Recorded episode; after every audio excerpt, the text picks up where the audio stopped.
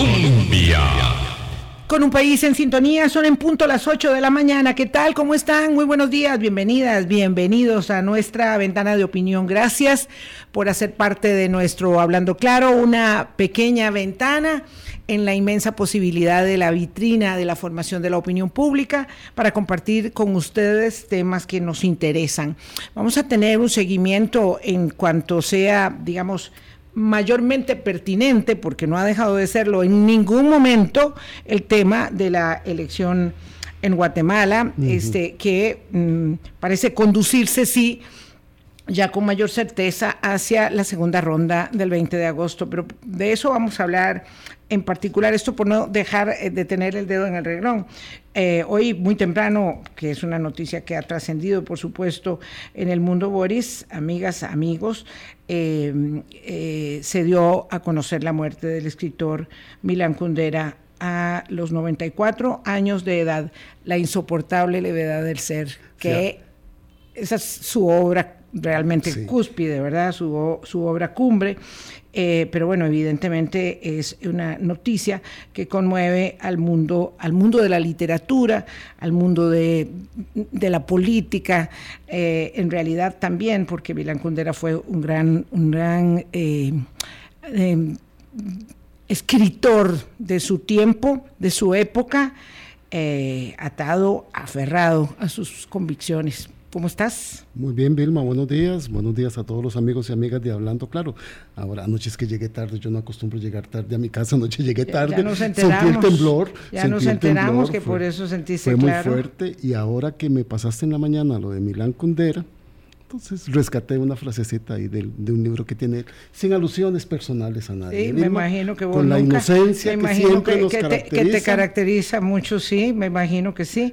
Aquel que quiere permanentemente llegar más alto, tiene que contar con que algún día le invadirá el vértigo.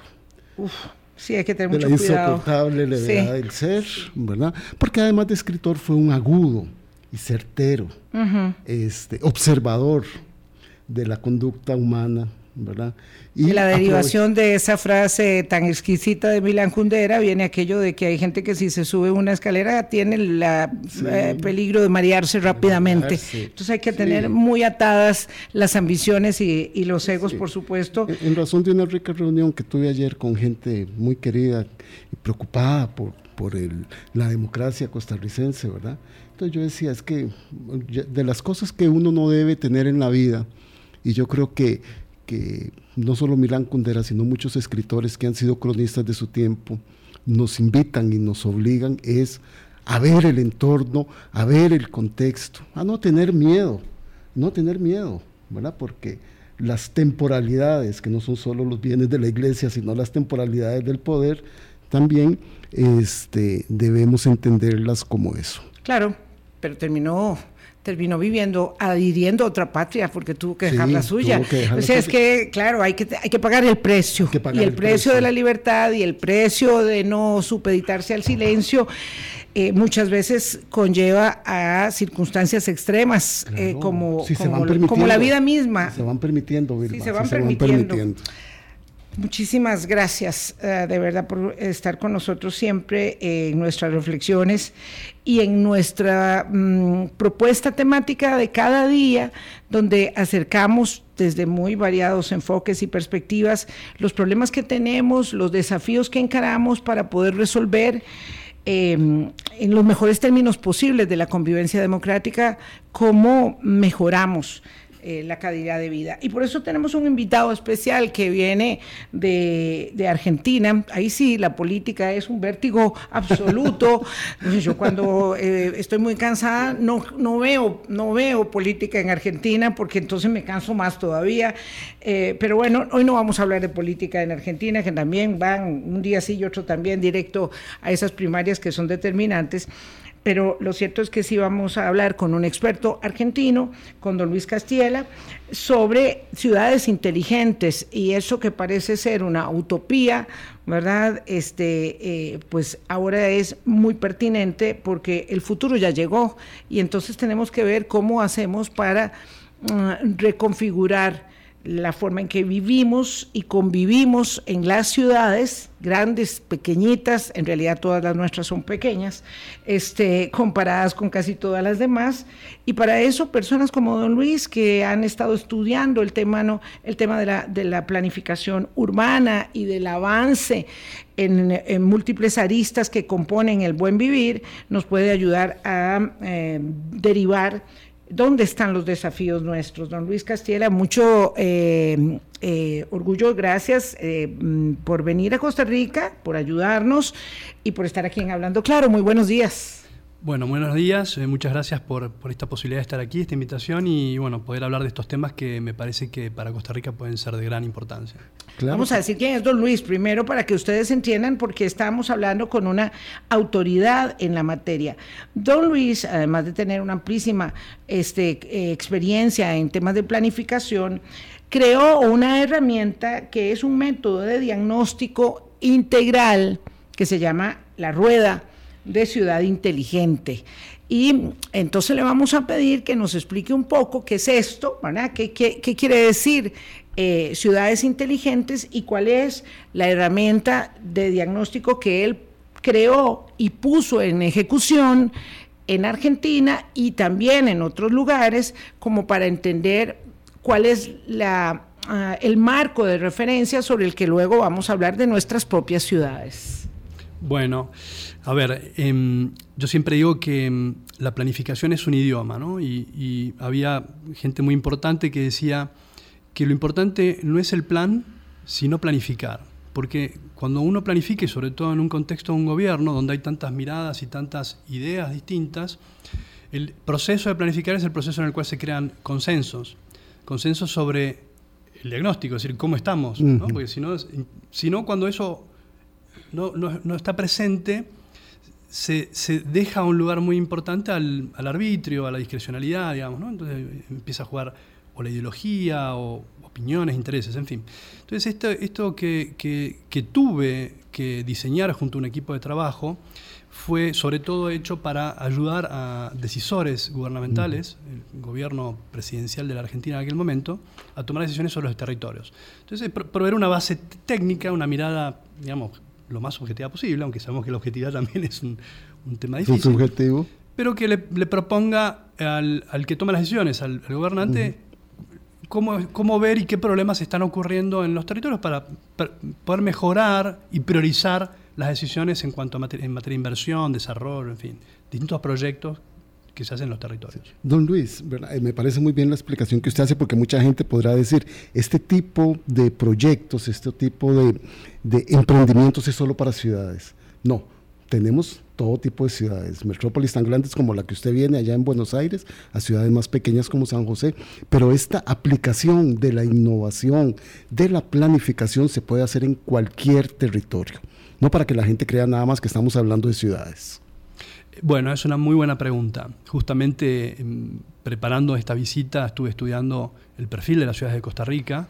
Costa Rica tiene un 82% de población urbana, 20% de, la, de esa población vive en ciudades que podríamos llamar rurales, eh, lo que se llaman las little towns o, eh, eh, digamos, en Europa es exactamente el mismo porcentaje. Entonces, y en mi país, mi país tiene una ciudad enorme con 15 millones 17, según el último censo de, habitantes en el área metropolitana, pero tiene 2.300 ciudades, intermedias y pequeñas, pueblos.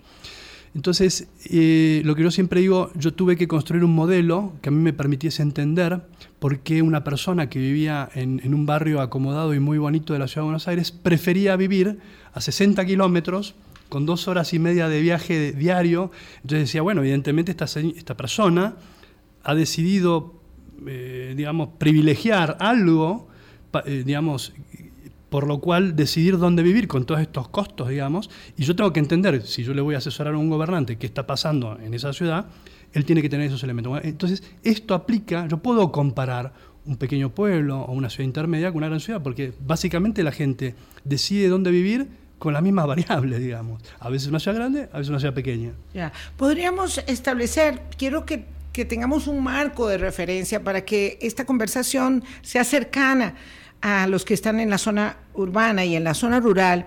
¿Qué define hoy, 2023, ¿qué define hoy la calidad de vida de las personas eh, desde que venimos de esa referencia que casi todo el mundo puede identificar muy bien de ciudades dormitorios, donde había que trasladarse o hay que trasladarse aún mucho tiempo a un lugar donde uno trabaja, regresar y con ello la jornada laboral se extiende mucho, eh, las posibilidades del ocio y de la recreación y de la vida en familia están muy determinadas siempre por la condición de la opción de empleabilidad que se tiene. Entonces, ¿qué es lo que usted plantea en términos de una ciudad inteligente que suena siempre a tecnología y a innovación eh, y, aterrizadamente qué, eso es lo que, qué es lo que significa eso para la forma en que la gente quiere vivir hoy su mejor calidad de vida?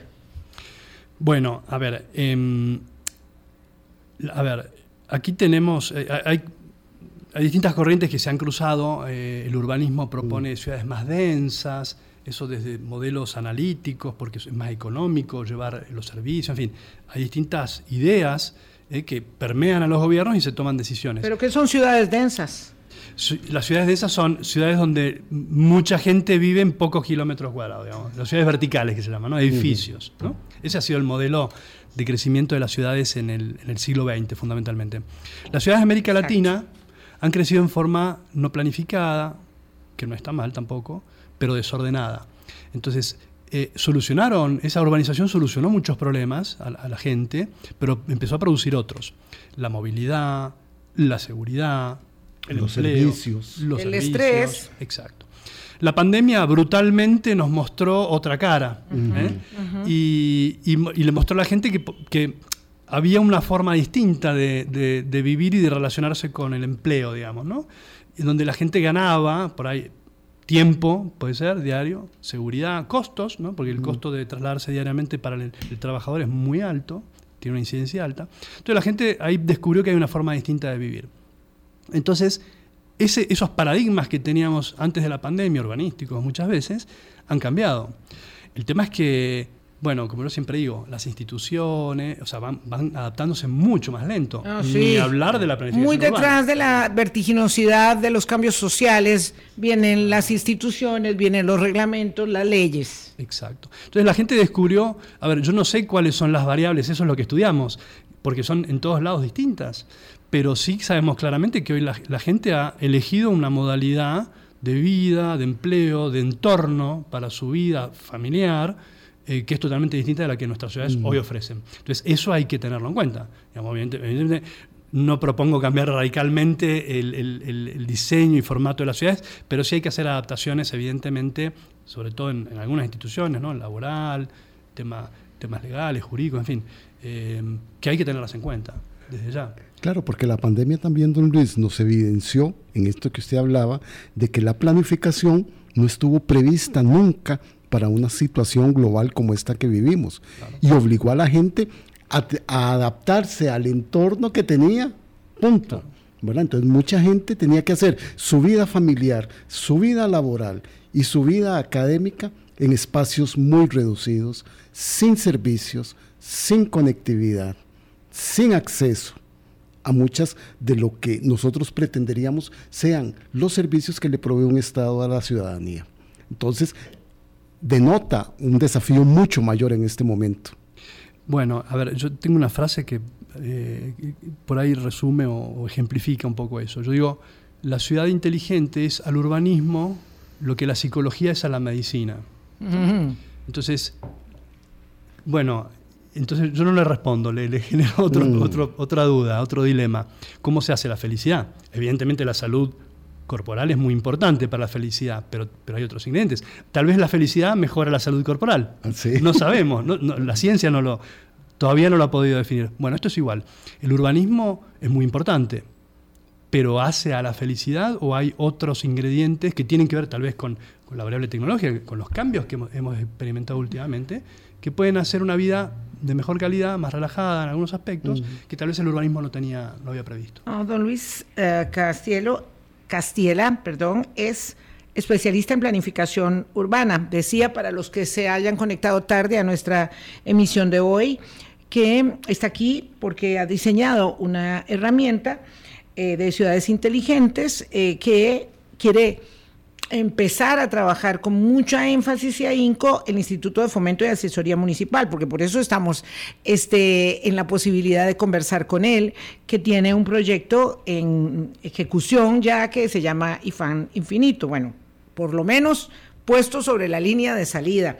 Em, tal vez hemos hablado de manera muy sencilla, ¿verdad?, de la palabra planificación, pero el tema es que en nuestra América Latina, digo obviamente no somos Europa, este, no nos caracterizamos propiamente por hacer planificación en general de nuestras existencias y de la planificación urbana hay muchos ejemplos de cómo no planificamos.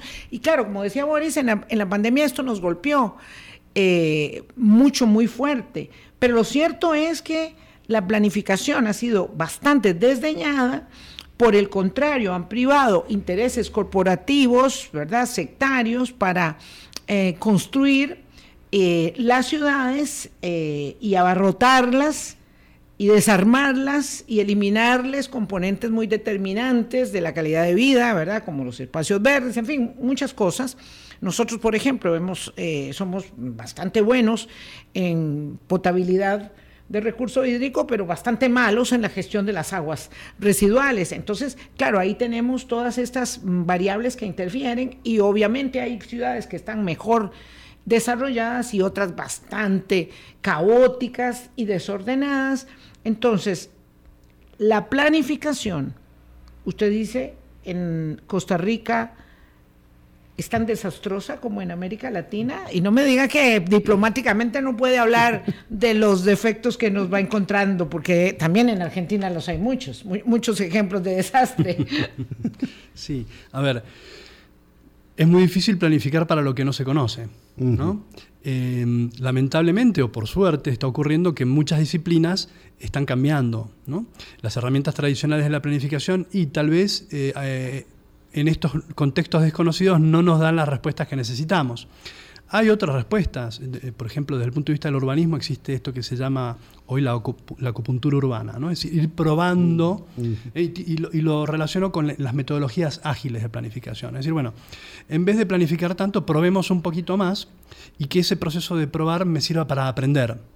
¿Qué usa la gente? Qué le gusta, qué adopta, qué rechaza. Bueno, y esa acupuntura, ir probando con pequeños desarrollos, nos va a permitir ir entendiendo qué valida la gente, porque definitivamente la, ciudad es, es un objeto para que la gente lo use para su beneficio, sea cual sea.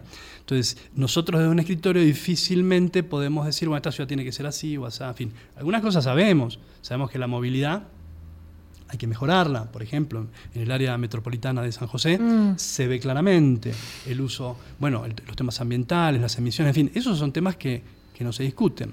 Pero digamos, ¿cómo intervenimos en ellos? Bueno, si hacemos grandes proyectos de intervención y cambiamos, proyectos que llevan años y a inversiones siderales, bueno, el riesgo de error es enorme. Tal vez hay algunas otras formas, y una forma muy importante, ¿sabe cuál es? Es empoderar a la gente, y empoderar a los territorios. Esto es un, cambio que está ocurriendo. Tradicionalmente estos grandes planes los hacían los gobiernos centrales. Bueno, eso ha cambiado. Hoy el gobierno territorial tiene un protagonismo que tiene que asumir. Tal vez no tiene las herramientas, eso también hay que planificarlo. Es decir, bueno, tenemos hoy problemáticas territoriales totalmente distintas. Bueno, ¿quién es el que está, el que está en condiciones de detectar, de, de, actuar rápidamente, bueno, quien está en el territorio. Hay que darle las herramientas a esas personas y este proyecto que quiero recalcar, Infame Infinito, va en esa línea. Es decir, de, porque esta herramienta va a ser un diagnóstico de país, nosotros vamos a ver el estado de los territorios, pero esta herramienta la tiene que apoderar y apropiar quien está gobernando el territorio. Es una herramienta para él. Sí, claro. Vamos a hacer una pausa, son las 8.20 y vamos a entrar un poco ya en materia más puntual. ¿Qué se puede hacer para mejorar eh, la cuestión tal como se presenta en nuestros territorios donde ya hemos hecho aguas, por ejemplo, con la movilidad, eh, por decir solo un, tema, donde tenemos problemas enormes eh, de conectividad en algunos territorios, ¿verdad? De desvinculación de las necesidades y de los requerimientos. Pasa mucho aquí en Costa Rica cuando se dice, bueno, necesitamos desarrollar las costas y los territorios fronterizos, pero allá no hay personas que tengan la educación que se requiere para las empresas que van a llegar o podrían llegar y por lo tanto las empresas se van saturando alrededor de ciertos núcleos poblacionales. ¿Es posible revertir la situación a partir de, digamos, una conducción eh, con liderazgo que se tenga desde eh, mm, instituciones del Estado y más allá de miles de miles de diagnósticos? Ya venimos.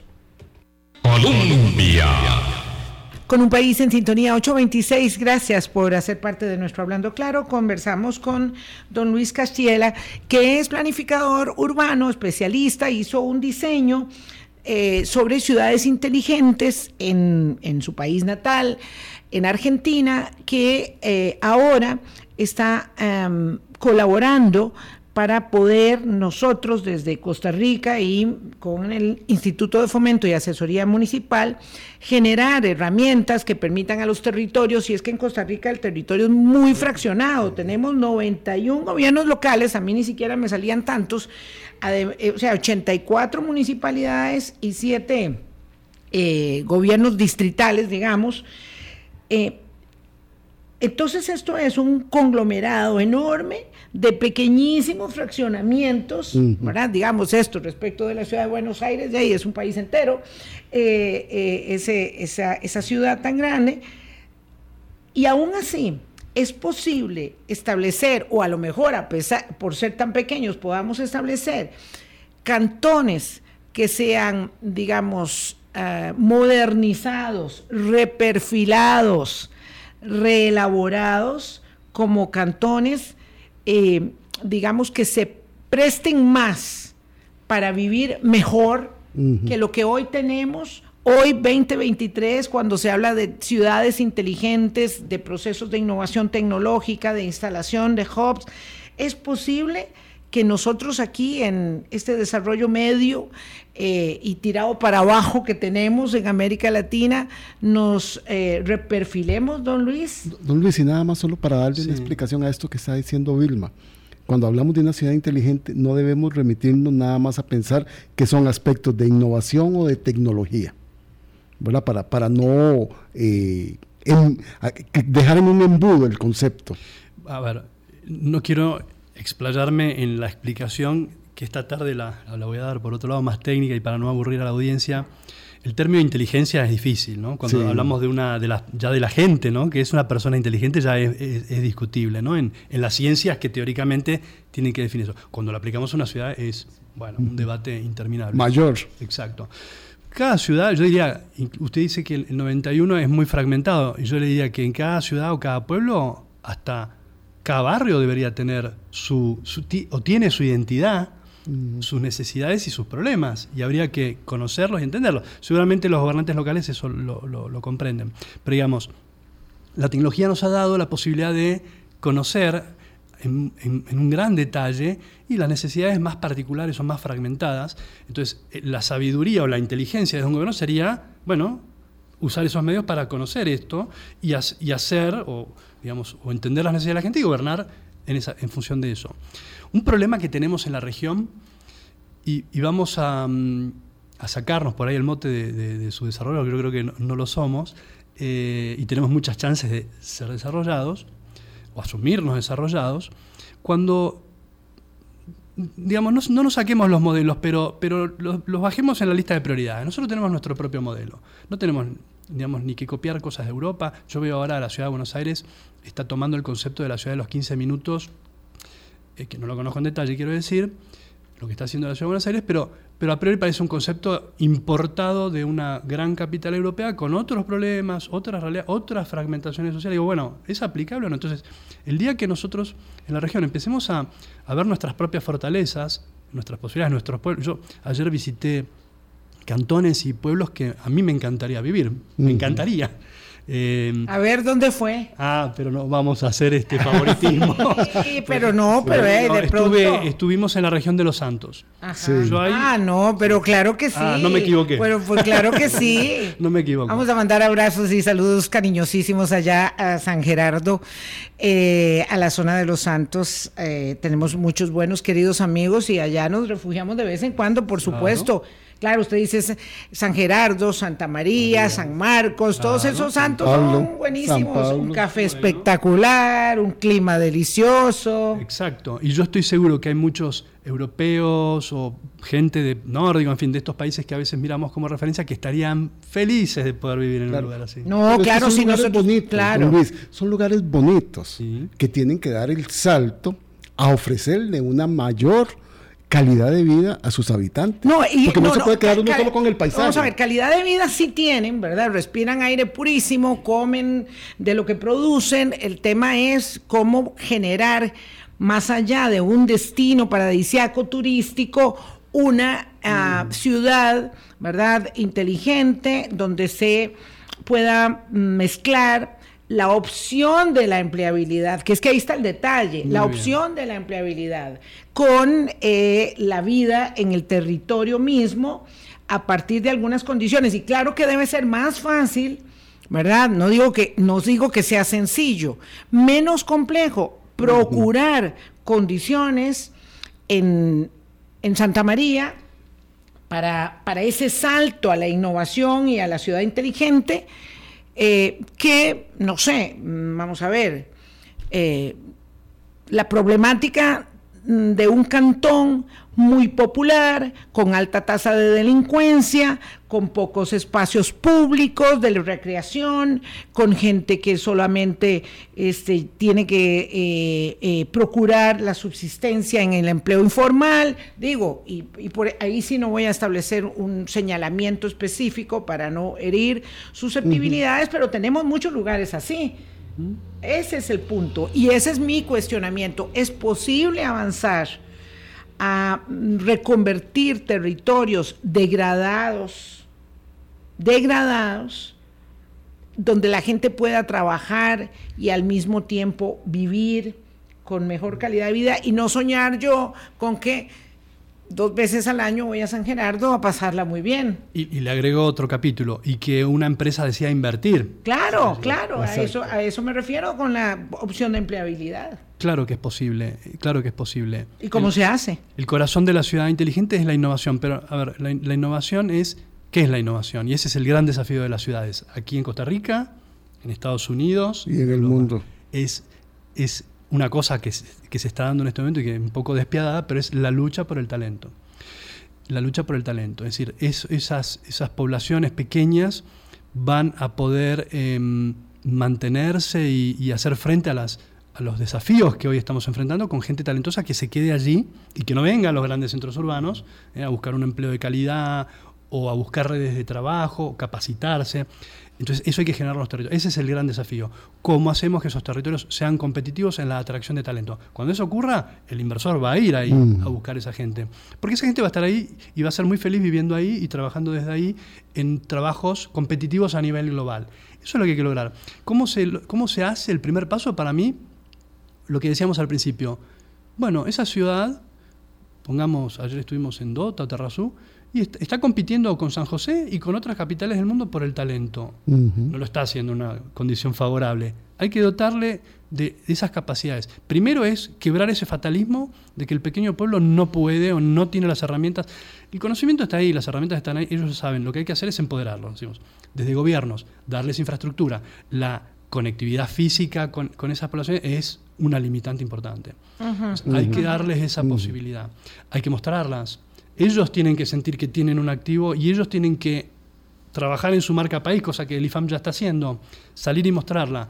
Como le decía, hay mucha gente en el mundo que estaría dispuesta a ir a vivir ahí, a invertir ahí, a, sentarse en esos lugares. Bueno, pero eso es un trabajo. Ahí está la planificación. Claro, porque ellos saben también cuáles son sus eh, fortalezas competitivas, eh, quedándonos en esa zona que queremos tanto, porque es muy diferente Santa María de Dota a San Pablo de León Cortés y en un corto trecho. ¿verdad? Y entonces ya ese, ese conglomerado de ciudades que podrían estar interconectadas, las perjudica estar fraccionadas por diferentes gobiernos locales o son esos gobiernos locales los que tendrían, a partir de la institucionalidad, en este caso del IFAM, conectarse para poder potenciar sus fortalezas. Eso yo le pongo una palabra, eh, que es eh, colaboración, que es algo que no está tan embebido en nuestras eh, estructuras institucionales.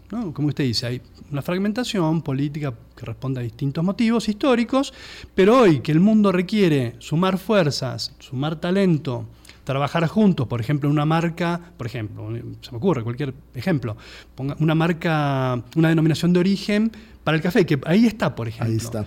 Ahí, ahí empieza a, jugar otras cosas que las instituciones, bueno, no, no, no han previsto, pero podrían incorporar.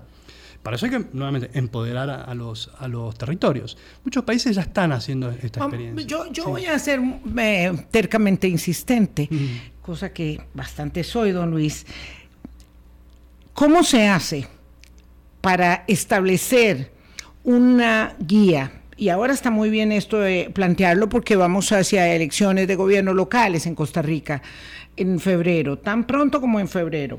¿Cómo se hace para establecer una senda, una ruta de trabajo que permita recuperar una ciudad tan horrible como la ciudad de San José? Tan fea como la ciudad de San José, tan degradada como la ciudad de San José. Ya yo le digo la ciudad, usted no tiene que referirse a ella en particular, donde yo le decía a don Luis, por la tarde, por la noche sobre todo, aflora eh, las personas en condición de calle no es que no se vean de día, porque Boris decía que se ve claro, por supuesto, en una circunstancia tan dramática, y esto se ve en las grandes urbes de todas partes, ¿no? Estoy, mm. En Estados Unidos también. En Europa. Y peor aún con la epidemia ahora de drogas sintéticas, de fentanilo, que de eso vamos a hablar la semana entrante, por cierto, que es una emergencia a nivel global, va a ser esto así, de serio. Pero bueno, ¿cómo se reconvierte una sociedad, una sociedad en una capital tan fea como la nuestra. ¿Eso es posible hacerlo, don Luis, para aterrizar la respuesta? si eso se puede hacer. Yo es que Vilma a veces me jala las orejas y yo se las jalo a ella también, así que usted no se preocupe. Pero lo que pasa es que Vilma está hablando del cuadrante de la ciudad de San José, porque San José, como ciudad, tiene también esas diferencias. No es lo mismo el centro de la ciudad de San José, que ha estado tan abandonada, a pasar a Barrio Escalante, o pasar a Romuser. Sí, sí, pero todos sabemos que estamos hablando del casco de, la ciudad capital. Se puede, se puede y, se, ha hecho. Hay que querer. Se ha hecho. Hay que tener, bueno, hay lo que decía, lo mismo. Primero, quebrar el fatalismo. San José no es fea. y no, tiene por qué. Y tiene tiene rincones lindísimos que se pueden caminar. Bueno, pero hay, hay, que empezar por un, por un buen diagnóstico. ¿Dónde están los dolores de la ciudad, como lo llaman algunos urbanistas? Ok, los puntos de dolor. Exacto, hay que empezar por allí. El transporte público es uno de ellos. Em, la congestión, eso desalienta. Yo quisiera ir a caminar, pero en algunas partes de la ciudad de San José no es caminable. Tener buenas aceras, en fin, un plan completo. Pero en, materia, si queremos más, más estratégico, más macro, digamos, ¿no? Es decir, es bueno proponernos un modelo de ciudad. Bueno, ciudad propio uno le podría pedir al candidato de, o la candidata a la alcaldía de los 91 territorios, bueno, uno al de uno, me, ¿qué es lo que me va a proponer? Sí. Digo, ¿qué me va a proponer? Yo estoy muy satisfecha porque vivo en Curridabat y ahí tenemos un modelo de vida, de calidad de vida bastante, no diría yo que bárbaro, ¿no? Pero, pero vivimos muy bien, sobre todo comparados con otros, vivimos muy bien, tenemos un gobierno local que es eficiente, que responde y entonces, bueno, yo quiero que me que me mejore siempre la oferta porque entonces no tengo que cambiar de divisa política si estoy muy satisfecha. Pero si uno está insatisfecho terriblemente, debería poder decirle a, su, eh, a sus candidatos, oiga, ¿usted qué me va a proponer? ¿Usted me va a proponer mejorar con algún nivel de innovación, con algún nivel de pericia, estas condiciones, siendo que no lo va a hacer ningún mago, porque hay mucho que revertir? A ver, em, eh, vuelvo sobre la palabra colaboración. ¿no? Casualmente cuando veníamos a la radio pasamos por Curridabat e ingresamos en, San José en un momento del trayecto y la, diferencia era otra, o sea, diría otro país, no otra ciudad. Entonces yo le diría, ¿es sostenible, es sostenible vivir en un, en un barrio lindo, con buena calidad de vida, buenas condiciones urbanísticas, parques, en fin, al lado de otro que no tiene, o sea, en qué medida eso también nos empieza ¿no? a interpelar, como decimos, es decir, si, si yo, este, cómo, cómo, este modelo se puede extender al vecino, digamos, para hacerlo sostenible, porque si no también en el extremo tenemos lo que está pasando en otras capitales, decíamos, como París, ¿no? que tenemos una ciudad hermosa que todo el mundo quisiera vivir, pero la gente, evidentemente los locales la, se la toman con, con ellos, ¿no? ese, ese tema de, de la desigualdad o la segregación. Entonces, yo al político le diría, no al político, a, los políticos del área metropolitana, los que comparten el espacio territorial, que artificialmente las reglas subdividen. Es decir, ¿cómo hacemos de esto algo vivible y sostenible, eh, inclusivo? Es decir, que esto sea para todos, porque el futuro se asienta allí, básicamente, ¿no? Pero, Luis, yo, yo, yo soy más fatalista. Tenemos que ir a corte, Nada más. Yo soy más fatalista porque nosotros como ciudadanos muchas veces le exigimos al municipio nada más que nos recoja la basura y que esté en el alumbrado público. Y no vamos más allá de eso. No les exigimos recuperación del espacio público, una estrategia de atracción de inversiones local, la automatización del pago de los impuestos municipales que sea más fácil y que haya una verdadera, una verdadera compenetración del gobierno local en las necesidades territoriales y en la explotación bien hecha de sus fortalezas. Entonces muchas veces nos, quedamos tranquilos nada más porque hay unas buenas aceras y porque recoge la basura. Somos malos ciudadanos en ese sentido, ahí sí. ¿Puedo agregar algo o no? Sí, ah, ya, ya él hizo el cuestionamiento, mejor respóndalo y vamos después a la pausa. Hay, bueno, vuelvo, perdón mi insistencia con el fatalismo, pero hay aspectos de una ciudad que a veces, y de los gobiernos, que soslayamos y son tremendamente importantes para, por ejemplo, combatir la inseguridad y, digamos, y que tiene que ver con la pertenencia de la gente a la ciudad.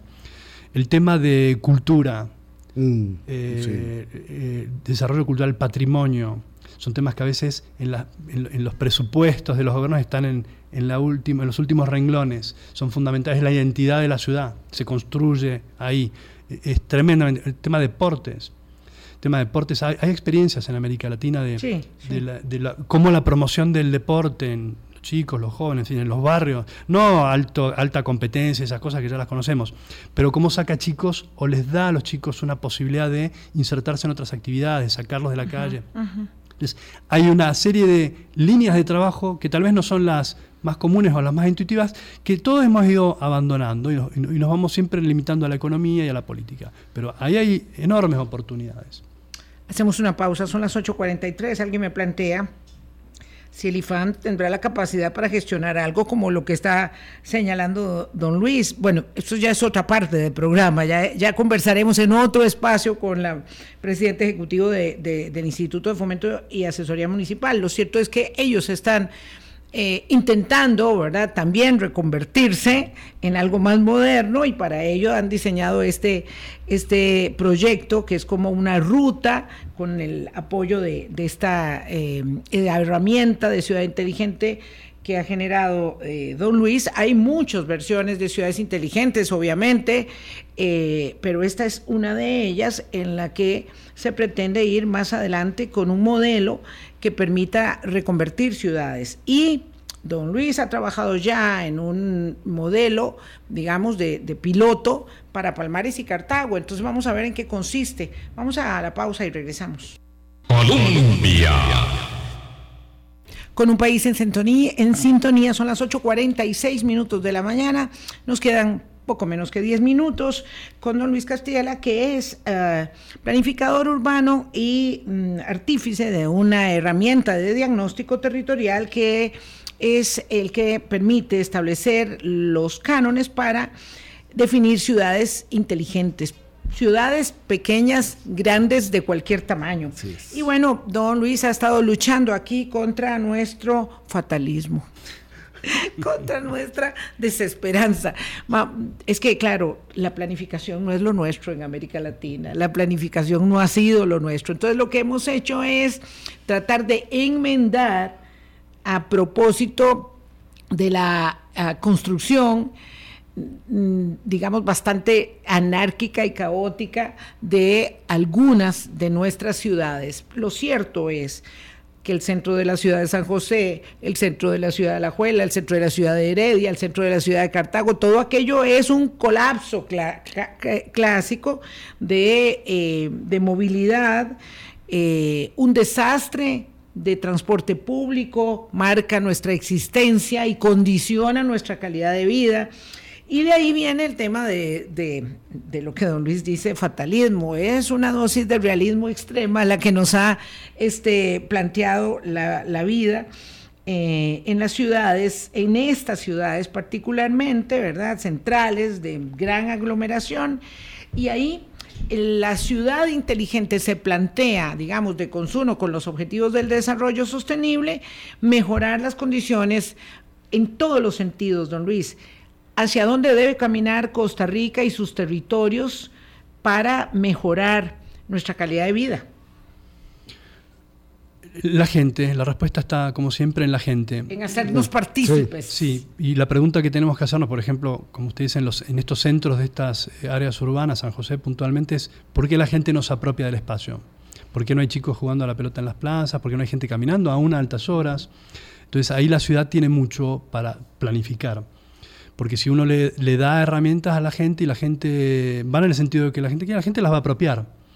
Espacios públicos, espectáculos, eh, digamos, hacer que la gente se apropie del, espacio, que se camine, que haya gente, que sea accesible, el transporte público que sea accesible, que tenga frecuencias, que sea lindo, cómodo, confortable. Entonces, así vamos a lograr que la gente eh, se apropie y, bueno, como yo siempre digo también, la ciudad inteligente no es una ciudad perfecta. No. Es una ciudad, que se vive. Que tal vez tiene más problemas que las otras. Pero la gente quiere vivir allí. Quiere vivir ¿eh? allí. Quiere estar ahí. quiere La gente de lo, local, la de los suburbios y los extranjeros, por algún motivo. Entonces, y eso, eh, digamos, puede ser un círculo virtuoso o puede ser un círculo vicioso, porque nos trae más problemas. Entonces, el gobierno inteligente, ¿qué es? Y bueno, el que está atento a eso y puede lidiar con eso. Entonces, tiene que eh, despojarse de esos preconceptos, sé si ideológicos o políticos, lo que sea. Es decir, hay que gestionar a la altura de lo que las circunstancias van marcando hoy, día a día. Nueve años de una enorme discusión, don Luis, tuvimos para poder conectar la ciudad de Cartago, la ciudad de San José, la ciudad de Heredia y la ciudad de La Juela con un tren moderno eléctrico. Los gobiernos locales estaban de acuerdo, la ciudadanía también. Y se desechó el proyecto. Bueno, yo no soy tan fatalista como Vilma, yo sé que se recuperará, yo sé que se recuperará. Claro, pero, es que el tiempo perdido hasta, ah, los, sí, hasta los santos no lloran. Y vamos perdiendo tiempo, vamos perdiendo tiempo, y cuando se va perdiendo el tiempo miserablemente, la calidad de vida se va afectando. Pero allí dice don Luis Vilma, es la ciudadanía la, que somos nosotros. Somos nosotros, no somos nuestra, representantes. con nuestra desidia. Yo siempre me reclamo a mí misma, ¿verdad? no haber sido capaz de formar parte de una asociación de desarrollo comunal, ni decir yo voy a dar un paso adelante para ser la Junta de Educación, la síndica Junta de suplente, síndica suplente, ¿verdad? Y claro, entonces luego esto del, fatalismo está absolutamente asentado en la desidia, en la y en las eh, ocurrencias. Claro, porque uno no se quiere involucrar, no se quiere involucrar y como no nos involucramos, luego decimos, ah, esto sí que lo están haciendo mal, lo están haciendo pésimo. Eh, repito que yo estoy satisfecha con mi gobierno local y, no me, pierdo una elección, pero eso es lo único que hago, ir a votar y, eso resulta ser muy poco para lo que se espera de un, de un ejercicio de ciudadanía. exactamente. Es así. Exactamente. Em, yo quiero comentar algo interesante, digo, em, el tema de los grandes proyectos, ¿no? Eh, estos son discusiones de todos los días en todos los países y en todas las ciudades. En la ciudad de Buenos Aires eh, tiene un sistema de metro muy eficiente, era muy eficiente hace 100 años y ahí, quedó. Entonces la gran discusión es si se invierte, si se actualiza, en fin. Como esa discusión no tiene políticamente una resolución fácil, ni entonces el gobierno eh, de la ciudad hace ya varios años en aquel momento decidió una, esto que llamamos una medida concreta. Bueno, los carriles, que, que, en realidad esto se aplicó por primera vez en la ciudad de Curitiba, los carriles exclusivos, el famoso BRT que se llama, ¿no? Y bueno, eh, por ahí no es la solución estructural, pero a muchísimos trabajadores les resolvió la vida, acortándoles al 50% el tiempo de, de, viaje. No, y genera empleo y genera riqueza. Y genera transitabilidad en la ciudad. Baja la inseguridad, se ilumina, hay más frecuencia la gente se apropia de esas buenas ideas. Grandes proyectos que luego se convierten en ocurrencias como las que nos quieren decir ahora que tenemos que pagar por entrar al centro de la ciudad de San José. Y dijo yo, ¿y por qué no pagar en Cartago, en Heredia y en Alajuela para financiar el tren? Vilma, nada más, yo sé que ya nos tenemos que ir yendo, pero como un homenaje, como un agradecimiento a don Luis que nos visitó, y además Vilma sabe que a mí me toca la literatura, quiero terminar con una frase de un sabio argentino al que he he querido y respetado siempre que es Ernesto Sábato. Mm. Nosotros nos tenemos que hacer todos los miércoles un enorme ejercicio de resistencia. Y de su libro La resistencia nos dice él, creo en los cafés, en el diálogo, creo en la dignidad de la persona, en la libertad, siento nostalgia, casi ansiedad de un infinito pero humano a nuestra medida, que es lo que usted anda haciendo, don Luis, con su trabajo de hacernos territorios y ciudades inteligentes. Sí, es una labor este, e, evangélica casi, este, de evangelización, eh, pero eh, tiene que existir personas que crean que es posible lograrlo e instituciones que estén dispuestas también, porque yo creo lo mismo, aquí me decía un oyente, es que el IFAM se quedó atrás y no es capaz, bueno, y ahí está intentando serlo, está intentando serlo. El espacio. Eh, eh, vamos, y, hagamos un acto de, de, no digamos que de fe, sino un acto de convencimiento en el que nos hagamos partícipes también de las soluciones eh, y, exponemos el fatalismo para precisamente para que personas como don Luis Castiela puedan convencer con sus argumentos a las personas todas que somos ciudadanas, porque nadie se escapa de, ese, de esa condición para poder eh, mejorar la calidad de vida que tenemos aquí en el puro centro, ¿verdad? Aquí en Zapote, donde nos encontramos, en Alajuela, en Dota o, en cualquier lugar, siempre hay muchas eh, posibilidades de mejora. Eh, aún allá en esos territorios donde las condiciones son mucho, muy adversas. bueno, que, esté muy bien, don Luis, este, y podemos hablar porque nos quedó faltando tiempo de los prototipos que, hay de mejora, porque sí, hay muchas, muchas posibilidades. Que esté muy bien, Luis. Muchas gracias. Eh. Muchas gracias a ustedes. Nos encontramos mañana aquí en Colombia con un país en sintonía. Chao.